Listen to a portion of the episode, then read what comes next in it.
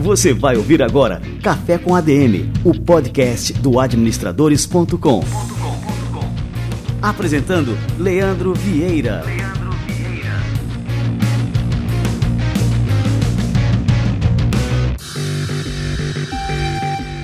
Galera, está no ar mais um Café com ADM, a sua dose de cafeína nos negócios. Estamos começando o nosso episódio de número 269. E aí, será que o metaverso é o futuro dos negócios? Afinal, o que é metaverso e como essa tendência poderá impactar os negócios no futuro? Eu vou receber aqui o empreendedor em aprendizagem Felipe Santos, que é uma fera, e ele vai contar pra gente tudo sobre o metaverso e como ele se estende muito além do que foi anunciado pelo Mark Zuckerberg alguns dias atrás o que abre muitas e novas possibilidades para as empresas e para os profissionais. Você tem que escutar este episódio do começo ao fim. E olha só, eu posso te garantir que você não vai escutar apenas uma vez. É um episódio genial e pode ter certeza que vai ser muito importante para o seu futuro. Fica ligado que daqui a pouquinho o Felipe Santos chega por aqui.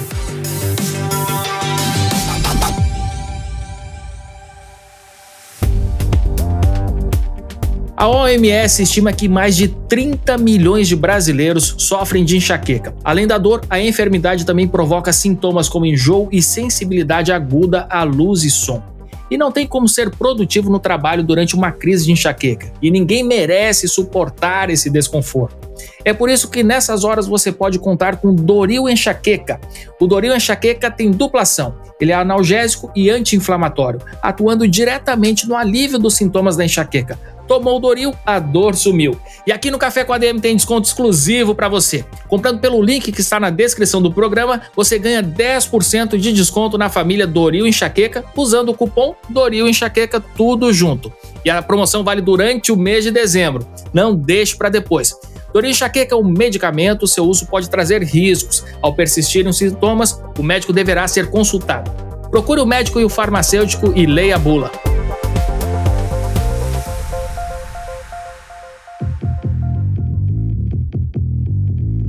Se você está procurando um cartão de crédito empresarial para o seu negócio, o Orocard Empresarial Elo está entre as principais opções do mercado hoje. Eu falo isso não só pelas facilidades e benefícios que ele oferece, mas também porque o Orocard Empresarial Elo pode ajudar você a fazer uma melhor gestão financeira da sua empresa. Com ele, você pode criar centros de custos para cada unidade do seu negócio, mas controlando tudo a partir de uma só plataforma. Assim, o setor de compras pode ter um cartão próprio com limites personalizados, enquanto o pessoal das vendas tem outro. Todos podem ser ajustados às necessidades de cada departamento. O Orocard Empresarial Elo também permite que você participe do programa de relacionamento Ponto para sua empresa, que dá até 2,2 pontos para cada dólar gasto no cartão de crédito. Quanto mais o cartão é utilizado para pagar as contas do seu negócio, mais ele gerará pontos que podem ser revertidos em benefícios da sua organização. Isso tudo sem contar os benefícios na hora de pagar a fatura. São até 40 dias sem juros de prazo e também tem a possibilidade de parcelar as contas em até 24 vezes com taxas bem competitivas. Desse jeito, você pode investir sem sobrecarregar o fluxo de caixa. Segura aí que eu ainda não terminei. Tem mais uma grande vantagem que é o programa de benefícios da Elo.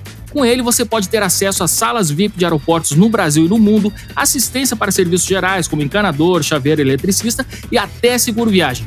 Conheça agora o Orocard Empresarial Elo pelo site bb.com.br barra Orocard Empresarial Elo, bb.com.br barra Orocard Empresarial Elo e saiba mais detalhes sobre esse parceiro para o seu negócio.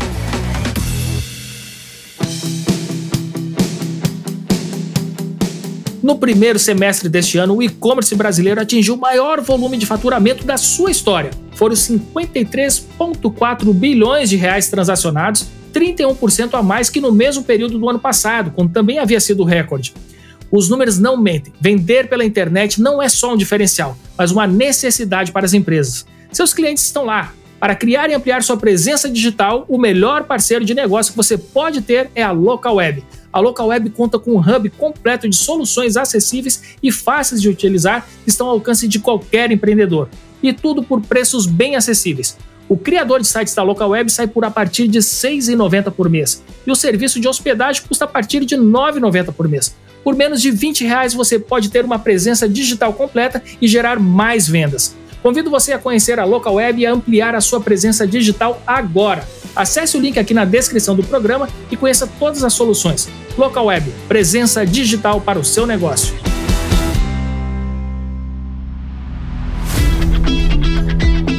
Quando o ano se aproxima do fim, todo mundo já está olhando para o seguinte: por aqui somos assim também, mas com um olho no retrovisor, pois cada passo dado é um aprendizado para os próximos que vamos dar.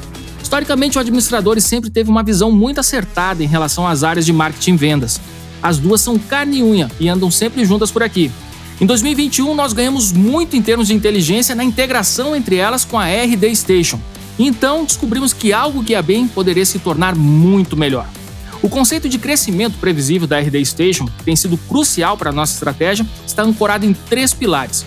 O primeiro é o mindset. É preciso que o líder trabalhe para transformar as maneiras usuais de pensar das equipes de marketing e vendas.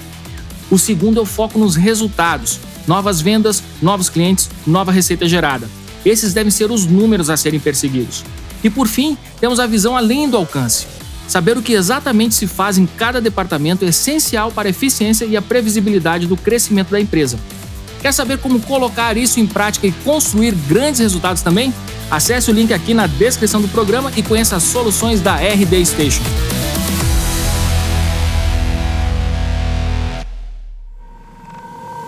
Muito bem, turma, vou aqui esquentar o meu cafezinho porque essa fera tá chegando por aqui, Felipe Santos.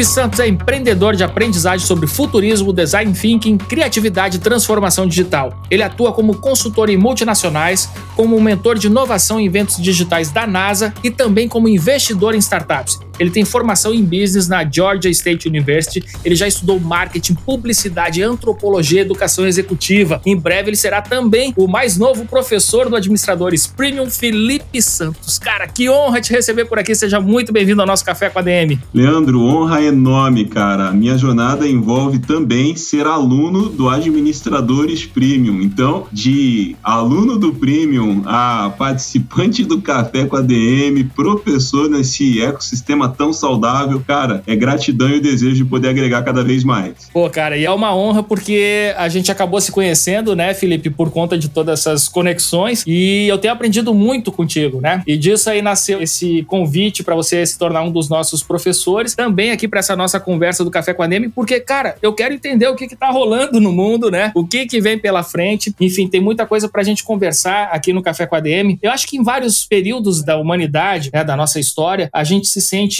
meio que perdido com tanto de novidade que vem surgindo assim pela frente. Principalmente, lógico, depois desse advento da internet, dessas transformações digitais cada vez mais velozes, né? E agora vem se desenhando assim um novo futuro, né, que já vem nos tomando assim de surpresa e a gente precisa parar um pouco para entender, peraí, o que que tá acontecendo? Como é que isso vai impactar na minha vida? Como é que isso vai impactar nos negócios? Enfim, na nossa sociedade de uma forma geral, né? Então, cara, melhor hora impossível pra gente tomar esse café, viu, cara? É verdade, Leandro. O mundo sempre teve mudança mudanças, né, cara? Mas a impressão que nos dá é que elas estão mais rápidas do que nunca. Então, com vetores de trabalho diferentes, a gente começa a olhar de um jeito diferente, né, cara? Desde o trabalho agrícola, artesanal, depois com a primeira revolução, trabalho auxiliado pela mecânica a vapor, na segunda revolução, a questão da eletricidade, na terceira, a computação eletrônica, e aí vem na quarta revolução mais recente, essa questão da internet expandida, né? E quando a gente está terminando de assimilar algumas coisas desse mundo 4.0, bum, alguém vira a mesa e mais mudanças vêm, né? Então, de fato, esses ambientes em que a gente se conecta com pessoas e conteúdos para estarmos atualizando, talvez nunca mais atualizados, né, cara? Sempre atualizando, é realmente muito benéfico, é a cara da nova economia. é verdade. No gerúndio. É isso aí, esse termo, esse verbo tem que ser sempre no gerúndio, né? Muito bem. Ô, Felipe, há algumas semanas, né, esse tema que a gente vai conversar aqui, o termo mais específico aqui, o metaverso, acabou ocupando todas as manchetes aí, né, da internet, dos jornais e dos sites. Mas o que, que é exatamente esse metaverso? Né? Ele está associado ao Facebook ou vai além disso? Cara, é legal falar disso porque é fácil de confundir com outro termo da cultura pop, que é o do multiverso, né? A tá universo... na moda esse aí também, né?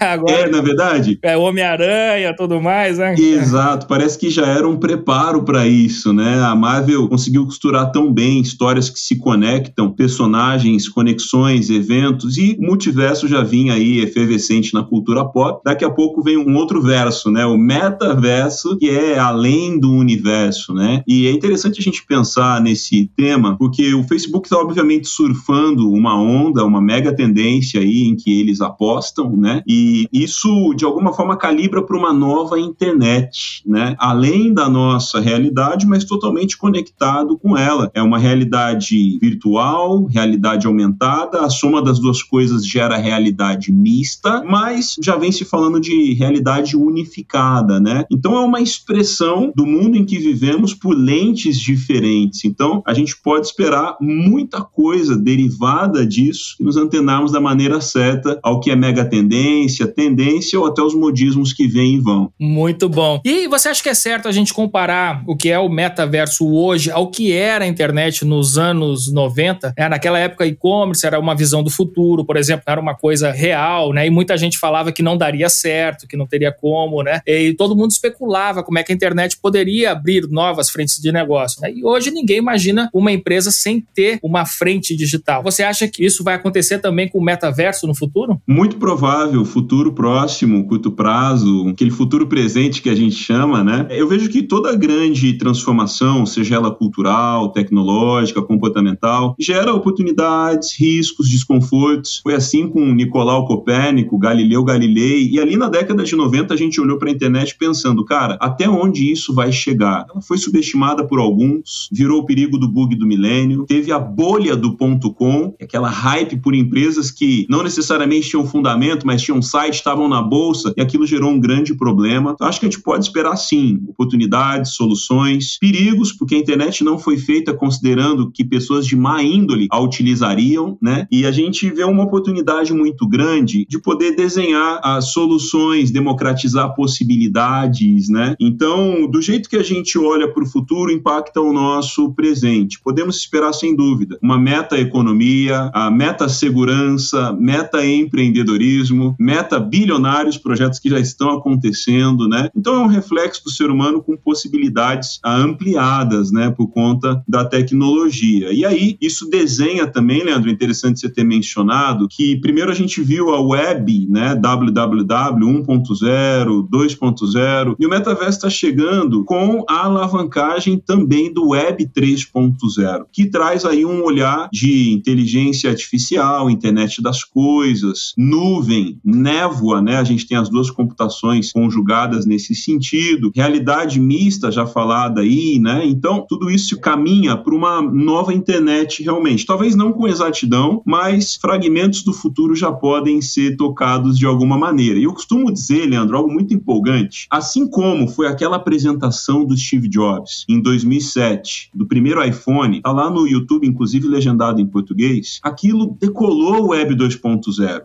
internet como vimos até aqui dentro da quarta revolução. O vídeo do Mark Zuckerberg no YouTube anunciando Meta em uma hora e 17 minutos me parece um equivalente em tempos diferentes. Quando a gente olha para trás é mais fácil entender o vídeo do Steve Jobs. E agora, será que a gente consegue ver o vídeo do Zuckerberg e olhar para frente sem talvez interpretar como ah, gostei, não gostei, modinha, hype, mas interpretando da seguinte forma: qual é o impacto que isso vai gerar? E como eu devo me mexer? Talvez essas sejam perguntas que conectem um pouco mais. Total, cara, total. E, bom, ô Felipe, eu não sei se você é desse tempo, você é bem mais jovem do que eu, mas eu peguei ali, acho que eu, eu não lembro quando é que foi, mas no começo dos anos 2000, acho que foi antes de 2010. De 2010 para trás, surgiu uma plataforma que se chamava Second Life, que era justamente uma plataforma que prometia ser, literalmente, né, a nossa segunda vida, que era o metaverso aí dos anos 2000. E era um ambiente online que era muito parecido ao The Sims ou ao Roblox, que meus filhos aqui jogam direto, e também prometia ser o futuro dos negócios. Então eu lembro assim que várias empresas, inclusive aqui no Brasil, tinham a sua presença digital lá no Second Life. A TAM tinha um guichê da TAM lá no aeroporto do Second Life e assim vai. Só que o Second Life não durou. Ele quebrou, acho que não sei, em, em um ou dois anos mais ou menos. O metaverso não é mais uma tentativa de resgatar assim essa visão de futuro que já foi tão explorada, né, na literatura, no cinema, em obras como Neuromancer, Matrix, Jogador Número Um e tantas outras. É muito legal isso, porque dá para ver que o futuro já existe, ele só não está bem distribuído ainda. e alguns percebem o futuro antecipadamente, né? Então, você vê lá a produção do Neuromancer em 84, inspira Matrix, né? Jogador número um de Ernst Klein, inspira o filme de Spielberg. The Sims, Second Life, Roblox, Avatar também, eu acho que tá nessa expectativa que alguns já sentiam, né? Sobre um, um mundo uh, virtual, mas muito real ao mesmo tempo, e a palavra virtual vai perdendo sentido, uma vez que ela significa o que não existe, né? Então, prefiro olhar pela lente de que todo mundo estava tentando avisar, mas qual é o timing para isso? E o Jobs, lá no lançamento do iPhone, ele fala uma frase muito interessante que é do maior jogador de hockey da história, hockey no gelo, Wayne Gretzky. No hockey você não tem bola, você tem disco, né? E a frase é a seguinte: todos correm para onde a bola está, eu corro para onde ela estará. Então, dizem que no Brasil essa frase é atribuída ao Rivelino quanto ao futebol, né? Ele não corria para onde a bola está, mas para onde ela estará. Então a gente vê aí em Neuromancer, Ready Player One, em todos esses cenários de game, filmografia, sinais do futuro, mas quando ele efetivamente chega, né? Eu sinto que faltava talvez o que normalmente falta para o terceiro D da curva ali de 6Ds de Peter Diamandis acontecer, né? A disrupção é quando converge tecnologia, mão de obra e assimilação do cliente. Quando essas três coisas se conectam, normalmente há uma disrupção mas antes disso, o segundo D é decepção, né? E o primeiro D é digitalização. Então pensa, uma obra escrita que ganhou a tríplice coroa da ficção científica, Neuromancer, com tecnologia, ela é digitalizada. Matrix, Matrix Revolution, Matrix Reloaded depois Revolution, agora o Resurrection, né? E da mesma forma o cenário de gaming, de avatar. Percebe que uma escada vai se formando, né? Até que chega o ponto de que um grande líder do cenário Big Tech fala: peraí, eu vou virar o jogo, virar o nome da empresa e direcionar o futuro, né? Isso acaba me lembrando a frase daquele professor matemático alemão, Klaus Miller, perguntaram para ele, professor, quando é necessário mudar? E ele respondeu, antes que seja necessário. Me dá essa impressão quanto ao Zuckerberg. Muita gente falava que o Facebook iria morrer, né? Comparando com o Orkut, só que com bases diferentes. O Facebook comprou Instagram, WhatsApp, em 2014 comprou a Oculus de VR, e aí ele então decide virar o timing. Isso vai dar totalmente certo? Não sabemos, mas é no mínimo intrigante, inspirador, e a gente começa a enxergar aqui o que era joguinho, o que era uma obra de ficção, o que era cyberpunk, tá ficando mais próximo da realidade mesmo. Muito bom. E Felipe, como é que você enxerga então a adoção dessa tecnologia, né? A gente sabe que nós temos um verdadeiro abismo, né, quando a gente fala de adoção de tecnologia. Então assim, a gente vai ter uma turma mais conservadora, essa demora mais a adotar a tecnologia e lá na frente você vai ter aqueles early adopters, né, os caras que são inovadores e querem testar tudo antes. Eu vejo meus filhos aqui em casa sempre dentro dessa realidade virtual. Eles têm esses óculos, essas coisas, quando querem ir no shopping, assim sempre querem ir naquele negócio de jogo online e eu acho isso um saco né? Para mim dá dor de cabeça, eu fico enjoado, tal, tudo mais. Então assim, eu já me vejo como conservador com relação a essa nova tecnologia, o que tá errado, né? Essa minha postura. Mas eu acho que muita gente da minha faixa etária também vai ter uma certa resistência, né? Enfim, a mergulhar num universo que seja totalmente virtual. Como é que você enxerga então, assim, a gente está numa fase em que já é possível se cruzar esse abismo da adoção da tecnologia, ou você acha que isso vai ficar primeiramente restrito a esses early adopters adopters, né? E depois de um tempo que finalmente vai conquistar todo mundo. Como foi, enfim, toda a internet foi assim também. A história da internet foi assim, né? Exato. A sua pergunta é ótima e eu fico feliz de você ter feito, porque, primeiro, eu vejo que o Zuckerberg não está pensando na gente, está pensando nos nossos filhos. Nossa. Exatamente. Sacanagem. Não no bom sentido, no sentido de público mesmo, né? Sentido genérico. Essa turma, né, essa galerinha mais nova, a geração Z, Alfa ou C de Covid, como alguns chamam, já estão mergulhados. É interessante, estudos de gerações, né? Alguns estão usando essa letra para interpretar também, mas a coisa curiosa é que a nova geração já está mergulhada em ambientes com elementos de metaverso. Roblox, Fortnite, Free Fire, League of Legends, entre outros que envolvem até mesmo esse sentido de Battle Royale, né? Que é um modelo de jogo em que tudo acontece, né? Ele corre num kart, joga futebol, dá tiro, pula de paraquedas, constrói alguma coisa. Então, eu vejo que essa nova geração já está estimulada por metaversos e seus elementos. Quando eles chegarem em uma faixa etária de trabalhar no mercado, ter poder de compra, poder de influência e decisão, é exatamente o timing que o Zuckerberg pensou. E algumas novidades, elas são introduzidas e aderidas primeiro por faixas etárias mais novas, mas depois elas se tornam contemporâneas, né? Coisa que era normal para adolescente, talvez ali o TikTok, hoje vira influência de criação de conteúdo para Instagram Reels, para YouTube Shorts. Então eu acredito que eles estão pensando na geração emergente. E uma outra coisa curiosa, já que eu citei o Peter Diamandis no 6Ds de crescimento exponencial, o sexto D é justamente esse, democratização, que normalmente acontece quando há convergência entre faixas etárias, classes sociais e regiões geográficas. Então, é óbvio que o metaverso vai chegar primeiro para algumas regiões, classes sociais, faixas etárias, mas a democratização faz parte da curva também. Hoje, dizem que uma das regiões mais avançadas quanto a metaverso é o Sudeste Asiático. Olha que curioso, né? Mas de fato, isso já está mexendo com comportamento, economia. Estamos numa bolha play to earn no momento em que criptoativos voltados a metaverso e games estão altamente alavancadas. E acho que isso também faz parte. Toda grande novidade passa por uma instalação de ansiedade, que é a hype, a bolha. A bolha pode estourar, mas se for real, daqui a pouco vai efetivar. Então eu olho dessa maneira, uma compreensão geracional e de curva de democratização também. E aí depois a gente acaba aderindo também, não tem como, né?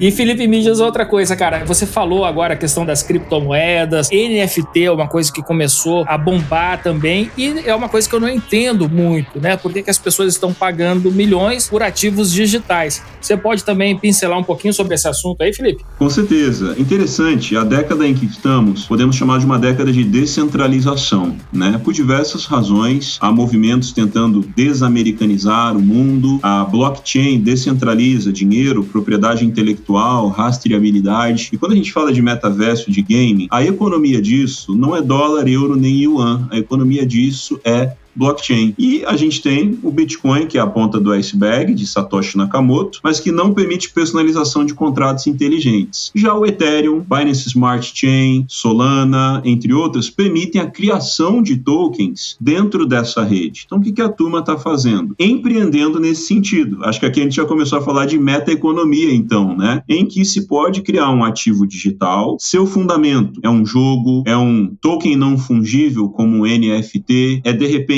algo interativo com um jogo, e assim se começa a gerar valor. Só que tem um detalhe: é descentralizado, não passa por uma instituição reguladora, por órgãos ah, intermediários. Isso está acontecendo fora da alçada do dinheiro como conhecíamos, né? Então, o metaverso tem uma alavancagem forte por conta das tecnologias que têm a ver com o mundo 5.0, blockchain, 5G e o 6G que já está sendo desenhado. Depois vem computação quântica também. Então, isso é muito interessante da gente pensar que as finanças do metaverso estão em blockchain. E elas não são só para diversão e gaming, mas para experiências de compra também, como o D-Travel, que pretende ser o Airbnb do mundo descentralizado. A pessoa paga em cripto, o proprietário do imóvel recebe em cripto e aquilo não está passando por nenhuma malha reguladora nacional e internacional. Esse é um dos principais assuntos na mesa de G7, G20 hoje em dia, muitos projetos em andamento no nosso contexto real digital também. Então, cenas nos próximos capítulos. que legal. Você falou agora dessa questão de é, fazer comércio em cripto, né? E eu me lembrei dos caras que venderam, né? Que compraram pizza lá no comecinho da Bitcoin, usando suas Bitcoins. acho que eram não, sei quantas Bitcoins eles usaram para comprar aquelas três pizzas lá. Mas assim, que hoje valeria essas três ou quatro Bitcoins, não sei quantas foram, valeriam milhões de dólares somando tudo ali. E aí, uma questão que vem, existe realmente pessoas fazendo comércio usando as suas criptomoedas para pagar, porque eu vejo muita gente comprando criptomoeda, comprando, vendendo, tal, mas eu não vejo ninguém utilizando criptomoeda para pagar por algum bem ou por algum serviço. Eu nunca vi. Não, isso é uma ótima pergunta, né? Existem duas influenciadoras brasileiras, a Carol e a Kaká, elas têm um Instagram que chama Use Cripto. Então elas são entusiastas da usabilidade, da utilidade de criptomoedas. E ali é interessante que você começa a perceber diversas coisas, né? Como compras de imóveis, a turismo baseado em criptomoedas, isso já está acontecendo, compras de gift card no McDonald's com Bitcoin, né? Então você faz ali só uma plataforma intermediária para chegar lá, mas isso já mostra um caminho, né? Caixas eletrônicos, por exemplo, em Londres, em que não se utiliza mais câmbio. Se a pessoa tiver uma carteira com cripto, ela vai escanear seu QR Code naquele caixa eletrônico e tira o seu dinheiro em Libra ali, por exemplo. Então, é interessante a gente ver que a curva ela ainda está tímida, mas eu acho que é exatamente essa hora para se antecipar, fazer transições, adaptar modelos de negócio, sair na frente. De fato, até resgatei rapidamente aqui, né? O Laszlo Hanses, ele usou 10 mil bitcoins para comprar uma, 10 mil, uma cara. pizza, né? Meu Deus, quanto é que vale isso hoje? Isso poderia passar de 350 milhões de dólares, dependendo do momento em que se está ouvindo Meu esse episódio, Deus. uma vez que é um ativo de alta volatilidade, né? Então, a Visa está transicionando operações nesse sentido, PayPal, Mastercard também, né? E já se percebeu o seguinte: o caminho de blockchain e dinheiro digital é irreversível. A questão é, os países países vão tentar ser rígidos quanto a isso, vão tentar flexibilizar. Por exemplo, a China tem uma estratégia, o yuan digital, por isso ela baniu os mineradores de lá, em que as pessoas terão que adquirir yuan digital no futuro para entrar em caminhos de compra. Eles não querem ter a moeda mais forte, eles querem ter a moeda mais capilar. Estados Unidos teve uma tentativa diferente, uma estratégia diferente. Eles permitiram que moedas digitais estáveis, as stablecoins, pudessem ser criadas, mas indexadas acompanhando o valor do dólar como o Tether, USDC, o ST, inclusive a moeda digital do Facebook, que se chamaria Libra, mas o projeto hoje está com o nome de Diem, como em Carpe Diem, aproveite o dia, né? Ela será lastreada provavelmente no dólar. Então, você vê duas potências mundiais com estratégias diferentes, mas entendendo que esse caminho é irreversível. Não será apenas só o dinheiro do futuro, mas o futuro do dinheiro. E o metaverso conectado com isso surfa uma onda importante da gente compreender economicamente e surfar também, por que não? Show de bola. E por falar nisso, né, isso acaba abrindo também muitas oportunidades, novas oportunidades de carreira. E eu tô aqui com os dados aqui que o Facebook, segundo uma reportagem da Forbes, deve contratar 10 mil profissionais e investir mais de 50 milhões de reais na indústria do metaverso. É, isso significa que já existe, então, uma demanda por profissionais e empresas prestadores de serviços para esse novo metaverso. O que, que, é necessário a gente aprender, então, Felipe, para se tornar um profissional com habilidades para atuar na construção desse metaverso? Ótimo, essa é uma ótima pergunta. Eu acho que os tipos de carreira estão cada vez mais em reflexão. Existia a carreira em I, né, que é uma carreira de poucos assuntos e muita profundidade, a carreira abrangente, muitos assuntos, pouca profundidade. E aí vem, por exemplo, a carreira em Y, que se toma decisões, se muda de generalista para especialista ou vice-versa, como essas duas citadas. Vem a carreira em W, em que se faz nexo de dois temas. Por exemplo, você tem um médico que estudou inteligência artificial, agora ele pode criar uma plataforma e combinar as duas coisas para uma coisa sanar a dor da outra. Você pode ter um advogado que estuda blockchain, agora ele vai trabalhar sobre o futuro dos cartórios e a propriedade intelectual e como defender seus direitos. Então, eu acredito que esse assunto vai longe, não dá para a gente entender completamente o que vai acontecer, mas dá para escolhermos premissas certas. Me preocupa como as instituições de ensino vão acompanhar isso, porque hoje temos instituições com modelos do século XIX, professores do século XX, para alunos e dilemas do século XXI. Então, por isso, a educação livre, plataformas de conteúdo como administradores premium, se tornam tão necessárias para essa aprendizagem veloz. Eu costumo ancorar tudo isso em três pilares: conteúdo, relacionamentos e prática. Se a gente aprende, interage e testa e repete esse ciclo, a gente desenvolve novas habilidades. O Fórum Econômico Mundial sempre pontua, cinco anos para frente, habilidades que gerarão diferenciação além das acadêmicas e técnicas, né? Se colocar no Google habilidades 2025, no Google Imagens, você já vai ver isso. Você vai ver que a lista de habilidades para 2020 fez muito sentido, né? Então, acho que essa convergência de temas vai ajudar muito. Então, no metaverso, a gente vai precisar entender de saúde emocional. Porque o metaverso vai ajudar a saúde emocional ou vai atrapalhar? Um experimento na Coreia do Sul faz com que pessoas encontrem no metaverso familiares que ah, faleceram. E ali mostra uma mãe encontrando sua filha falecida. E aí vem um grande conflito ético, né? Isso é terapêutico, isso confunde, isso pode ser usado de maneira criativa. Então, eu acredito que quanto ao futuro, é, o que será do futuro? De alguma forma, o que nós decidimos, não é? Porque a gente pode adaptar nossa carreira, a gente pode formar pessoas e democratizar habilidades e oportunidades para justamente interagirmos com isso. A grande pergunta é: sobre metaverso, o Brasil vai ser espectador, mão de obra ou protagonista? Essa resposta está em aberto para a gente responder com a nossa atuação.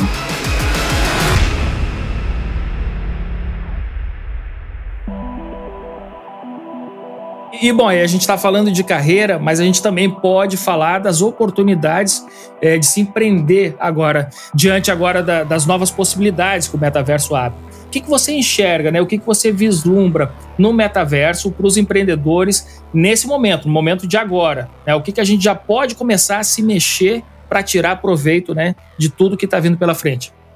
Com certeza, Leandro. Está acontecendo no metaverso a venda de terrenos, como na Decentraland, na Sandbox, e a lista só vai aumentar conforme esse episódio aqui de podcast vai reverberando, né? Quem sabe você que está ouvindo vai ser um empreendedor nesse sentido. É, se tu me falar, eu já vou atrás aqui, cara. me diz o que, que eu tenho que fazer, que eu, que eu vou lá. Eu gosto, gosto de fuçar também. Exatamente. Então, partindo desse pressuposto, nós temos alguns aprendizados, né?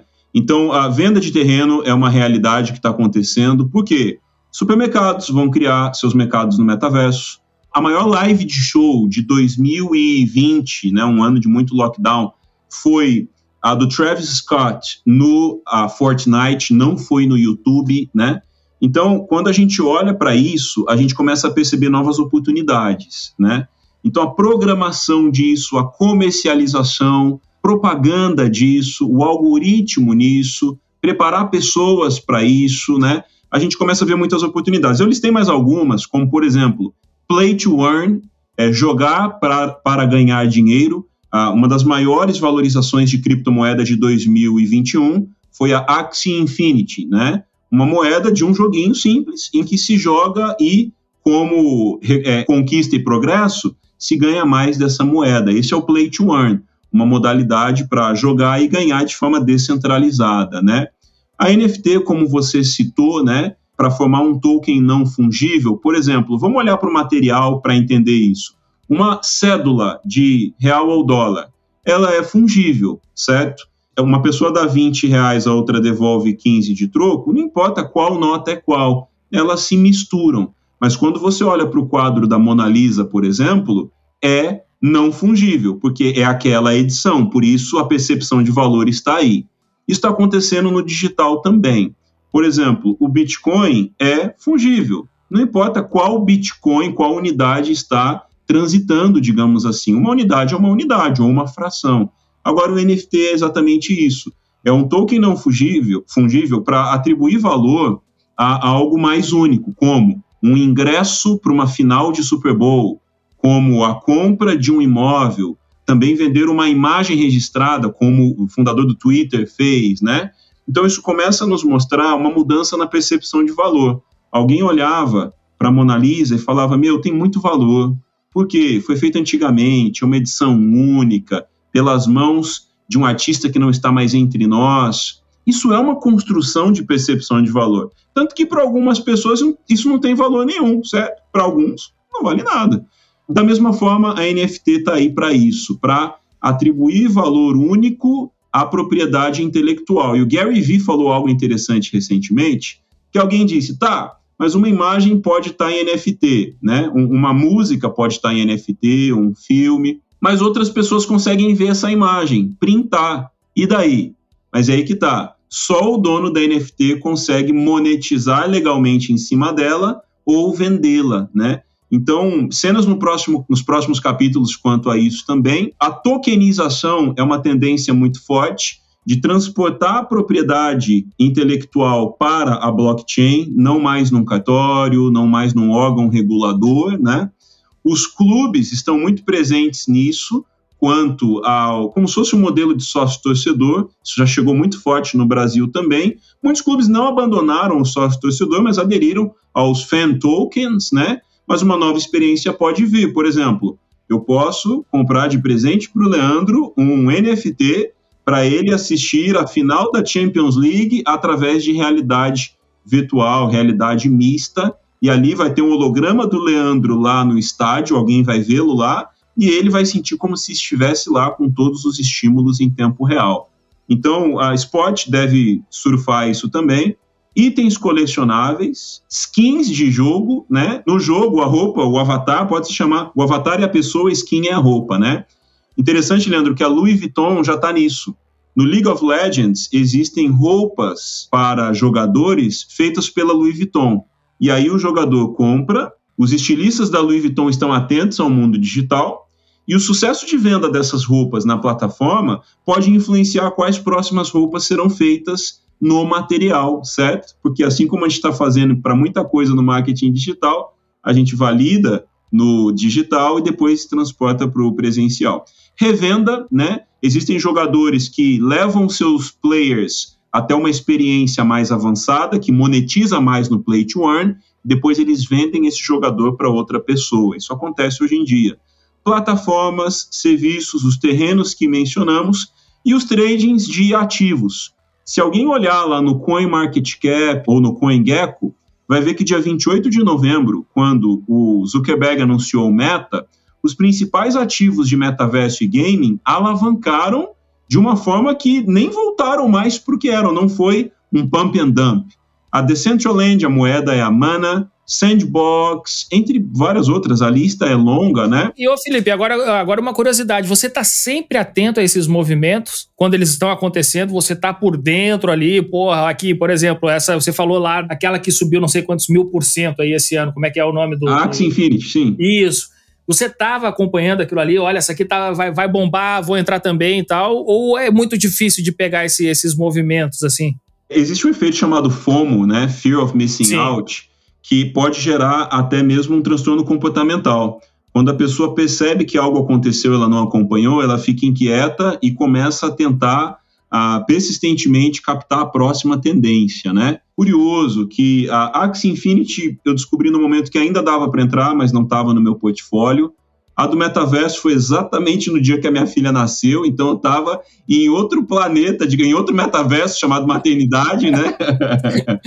Mas é, é, interessante, Leandro, quando o, o Messi. Mas é, esse é o ativo mais valioso, não, não tem, outro. Como comparar, não, totalmente não fungível. Aí, uhum. é, quando o Messi foi confirmado, desde a, a especulação do Messi para o Manchester City, ou Manchester City, a, o token do City deu um pump e caiu. Ele foi para o Barcelona e assim por diante. Então, algumas tendências eu pego antecipadamente, outras eu tento aprender em tempo real. Eu costumo dizer que o ser humano reage de cinco formas diante de mudanças e transições. A primeira é rejeitar, né? Não, isso não é verdade, não, não acredito. A segunda é rotular. Ah, modinha, fogo de palha, hype, mas a mudança continua acontecendo. A terceira é reagir. Só que aí talvez a mudança já aconteceu, já passou, é caro demais ou tarde demais. A quarta é responder, mudar enquanto a mudança está acontecendo, é onde eu tento mais estar. E a quinta, o quinto R, né, é revolucionar, ou seja, liderar as mudanças, propor as transformações, como Jobs fez em 2007 como Zuckerberg está propondo de 2021 para 2022, né? Então, esses cinco R's diante de mudanças e transições é o que eu tenho tentado fazer. Às vezes acerto, às vezes erro, às vezes chego cedo, às vezes chego tarde. Por exemplo, o tema metaverso, eu comecei a colocar nos meus treinamentos corporativos, palestras e conteúdos sete meses antes do anúncio do Zuckerberg com o Facebook, né? Mas eles, por exemplo, compraram a, compraram a óculos em 2013, nove anos antes do anúncio, oito, nove anos antes do anúncio, né? Então, eu acredito muito nisso. Primeira coisa, tem uma teoria sobre o futuro. Segundo, futurismo é uma musculatura em que a gente trabalha e pode melhorar na nossa percepção do que está por vir a partir de tendências, a partir de indicadores, e essa é uma habilidade invariável para hoje também. Muito bom, cara. Eu tô com o meu cérebro, que nem aquele meme, né? Explodindo aqui. Me diz uma coisa, cara. Você falou uma hora aqui, eu até anotei o termo, meta-economia. Então você acha que é possível ter uma economia somente dentro, né, uma restrita ao metaverso. Por exemplo, o cara mora tipo, sei lá, numa região super desfavorecida, numa residência muito simples e a vida real dele, uma vida muito de recursos escassos, tá? De recursos muito escassos. É possível esse cara ter uma vida abundante dentro de um metaverso e, e, esse, e essa vida abundante capaz de transformar a própria vida real dessa pessoa? Como no, eu estou lembrando do jogo aqui do jogador número um lá, né? É verdade. Para quem não assistiu o filme ainda, né, o mundo estava em decadência, né? As pessoas desistiram de melhorar as, as aparências, crise energética, não muito diferente, né?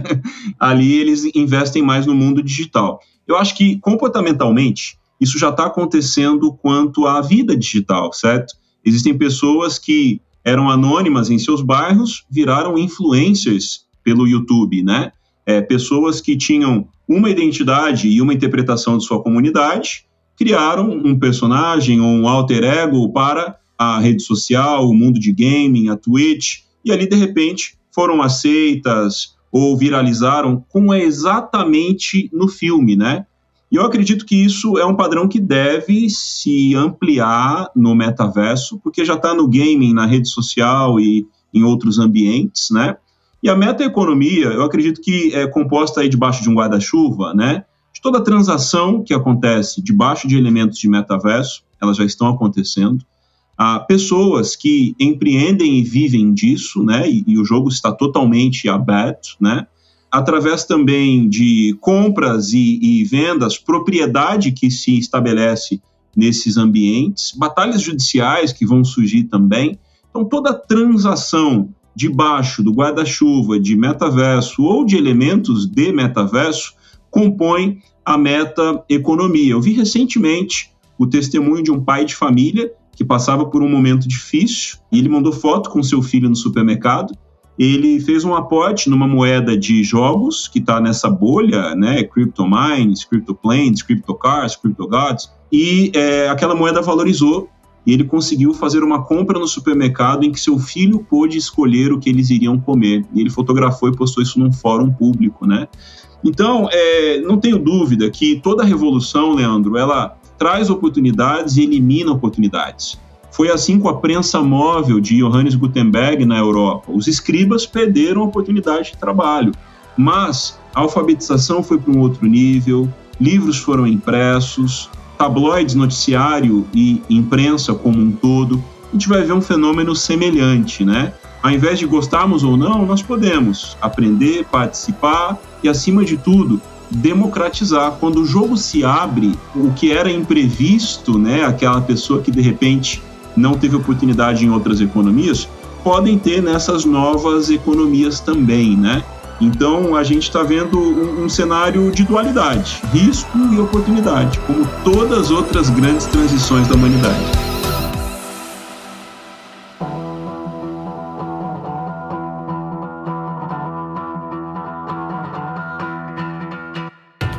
Assim, só para a gente fazer uma previsão aqui, Felipe, eh, você acha que isso vai acontecer quando? Né? Quando é que isso vai estar tá, assim consolidado as pessoas nas suas casas, assim como a gente, enfim, tem todas essas tecnologias na internet hoje já como parte do nosso dia a dia, né, que a gente não tem como se separar mais, é, quando é que você acha que o metaverso vai fazer parte de, dessa forma também? Leandro, durante a pandemia, estima-se que em oito semanas a adesão de tecnologia nas empresas avançou há cinco anos, né? Outros dizem que em um ano de pandemia avançou-se dez anos. A grande sacada é que a quinta revolução industrial, que estava esperada para depois de 2030, deve dar as caras em torno de 2025, se não antes, porque a gente está falando de um cenário exponencial pós-lei de Moore, por exemplo, né? Então, isso tudo nos gera uma corrida. A gente já estava vendo uma corrida espacial, que talvez não seja tanto sobre levar pessoas para o espaço, porque isso não é escalável, mas sobre explorar os minérios do espaço, essa sim é uma corrida caríssima, né, de grande valor. E aí a gente olha então para o metaverso debaixo do guarda-chuva da quinta revolução, eu colocaria dessa forma. Então eu acredito, minha teoria, e eu estimulo isso novamente para os nossos ouvintes, tenham uma teoria sobre o futuro, mesmo que você erre, você a corrige, aperfeiçoa, essa é a antifragilidade do Nassim Taleb, né? Você vai a, ver isso provavelmente, veremos em torno de 2025, essa é uma expectativa, né? E muitos já falam sobre 2025 como uma cúspide, um, um auge, né? Uma curva aí em que muita coisa vai estar tá muito diferente. Eu acho que parte disso é projetar, parte disso é correr e se preparar também. Cara, já estamos aqui nos encaminhando aqui para o final. E aí me surgiu aqui uma questão. Estou pensando aqui no surgimento da internet. E a internet ela foi fundada sobre protocolos abertos, né? ou seja, protocolos não proprietários. E o metaverso está né, tá sendo uma iniciativa que é associada ao Facebook, que é uma empresa privada. Então isso acaba gerando assim uma série de preocupações né, acerca do que, que vai acontecer é, nesse espaço, qual que é o limite dos observadores externos, entre outras questões, né? Quais são os maiores problemas né, e preocupações que são relacionadas ao metaverso hoje, na sua visão, Felipe? Bom, quando a gente olha para o discurso do Zuckerberg naquela 1 hora e 17, ou se alguém assistir em 1.5x ou um pouco mais, vai sair menos tempo, aí também a apresentação da Microsoft no primeiro semestre, em que falaram sobre a abordagem deles quanto a isso, só não hypou tanto. O discurso é: queremos construir um metaverso aberto. O Facebook já passou por muito problema legalmente, no seu modelo mais fechado, né? Uma premissa foi estabelecida que para acessar o Oculus Quest da empresa Oculus vai ter que ter uma conta no Facebook, né? Isso é o que está em discussão. Eu vejo que o teor que o Zuckerberg traz no vídeo é de open building, digamos assim, está convidando o público para construir o metaverso. Até porque ele sabe que sem adesão e cocriação, isso não chega em lugar nenhum, né? E eu percebo outros movimentos em que todos estão tentando ir para o mesmo caminho. Manter o metaverso descentralizado, com cocriação, participação, mas ninguém é dono dele. E eu até acredito que é uma das únicas formas dele realmente democratizar e dar certo. Vamos ver se o senhor Zuckerberg vai cumprir isso no decorrer da construção. O sinal que ele deu é para os próximos 10 anos, né? então a gente está falando de bastante tempo, mas com antecipações. Assim como a gente via os APIs nas plataformas, né, para poder conectar plataformas diferentes, a sacada agora vai ser criar metaversos diferentes. Por exemplo, a quantidade de seguidores que alguém tem no Instagram hoje, se essa pessoa for para outra rede social, ela não leva isso.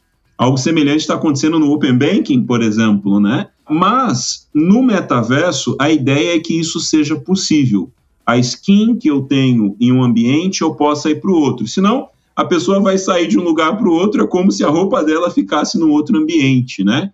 Então, o papo de integração entre metaversos ainda vai dar o que falar e é a grande oportunidade para que esses elementos possam ir de um lugar para o outro, uma vez que o dinheiro já vai para um lugar de um lugar para o outro, porque é blockchain, né? O dinheiro se compra, digamos assim, fora do metaverso e é transicionado lá dentro. Então, essa pauta de integração, eu acho que ela não só é necessária, como é o segredo do sucesso disso tudo, para que se possa gerar adesão, né? Durante a pandemia, me chamou a atenção pessoas que estavam fazendo reuniões de trabalho, não por Zoom, Teams, Cisco Webex ou outras, estavam fazendo pelo Red Dead Redemption, que é um jogo, né, como se fosse um GTA meio cowboy, justiceiro, digamos sim, assim, né? Sim, e eu achei Esse isso eu joguei bastante. extremamente engraçado. Por quê? Elas cansaram da plataforma linear com várias telas e câmeras e foram para algo ali mais com avatar, né? Então, realmente, o metaverso não é só sobre diversão, né? Experiência de compra, reuniões de trabalho, treinamento,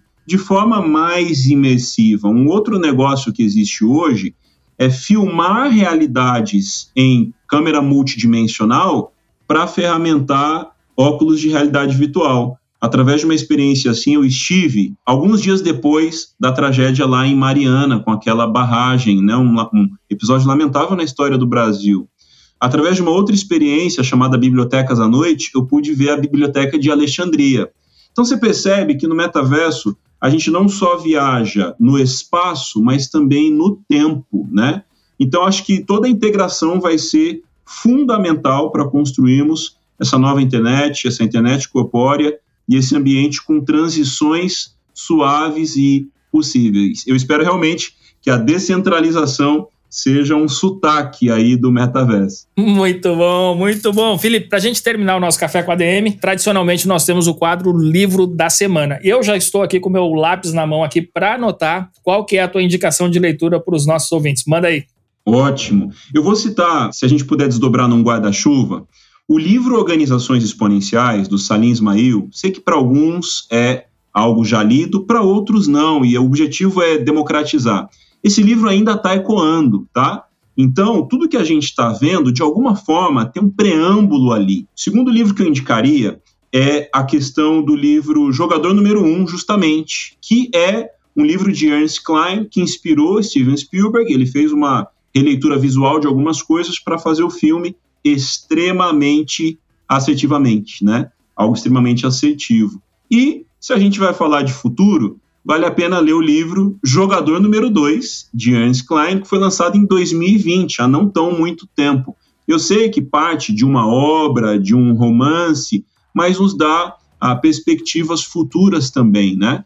Então, dessa maneira, eu pretendo de alguma forma embasar com algo que a gente já tem surfado, também entender algo que pontua exatamente este modelo e desenharmos um próximo passo, jogador número 2, e dizem que a sequência pode se chamar jogador número zero, né? Mas mais importante ainda, depois de absorver esse conteúdo, trocar ideias com pessoas do ecossistema e, na prática, tentar também convergir isso para a sua realidade.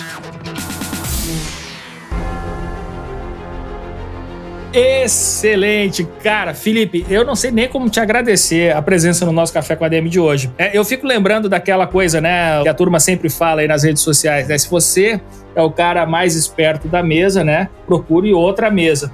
E assim eu fico muito satisfeito porque todas as semanas eu me sento aqui na mesa do Café com a DM, sempre com alguém mais inteligente que eu e eu aprendo muito, cara. Eu tô extremamente feliz aqui de todo o desenrolar do nosso bate-papo de hoje, de todas as reflexões, enfim, e da tua visão aqui que tu compartilhou aqui com a gente. E com certeza vai ajudar muita gente não só a se preparar, mas também a tirar proveito desse futuro que está aí, batendo na porta, né, cara? Leandro, eu que agradeço a todos aí da equipe pelo excelente trabalho que vocês têm feito com constância, excelência, relevância.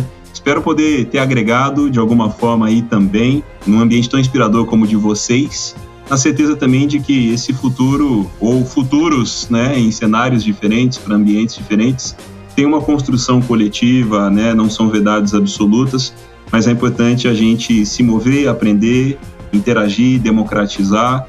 Com certeza aí o futuro é melhor do que a gente imagina e a gente pode desenhar cenários desejáveis, né? Seja no presencial, no metaverso, no futuro próximo ou em médio e longo prazo também. Então, um grande abraço, com muita gratidão, expectativa da gente juntos aí, né? Como Peter Drucker disse, e assim eu concluo. O futuro, ele não deve ser esperado, mas deve ser criado. Um grande abraço. Valeu, Felipe. Um grande abraço e até a próxima, cara. Foi demais.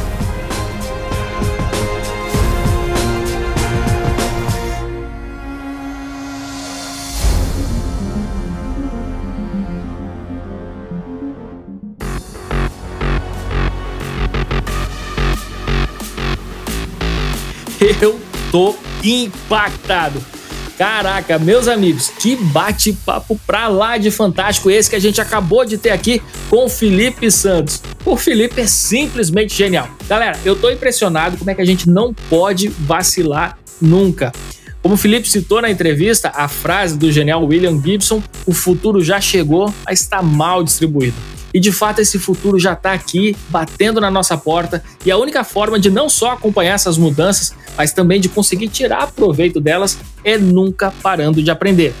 E esse podcast de hoje, por exemplo, eu vou ouvir, vou reouvir várias vezes para consolidar ainda mais esse aprendizado.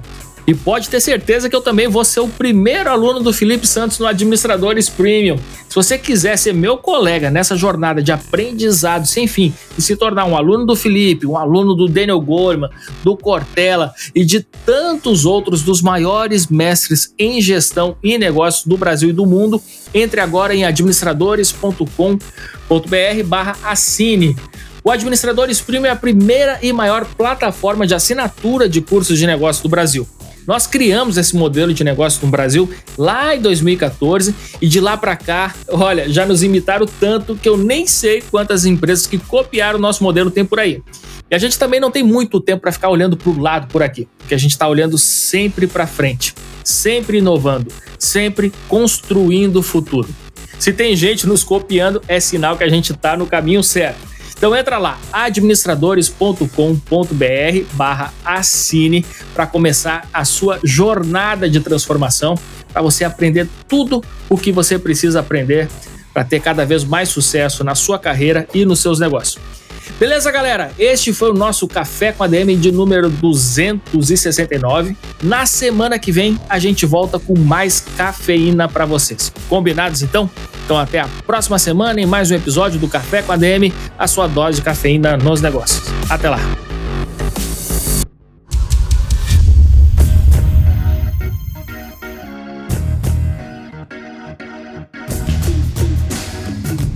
Você ouviu Café com ADM, o podcast do administradores.com.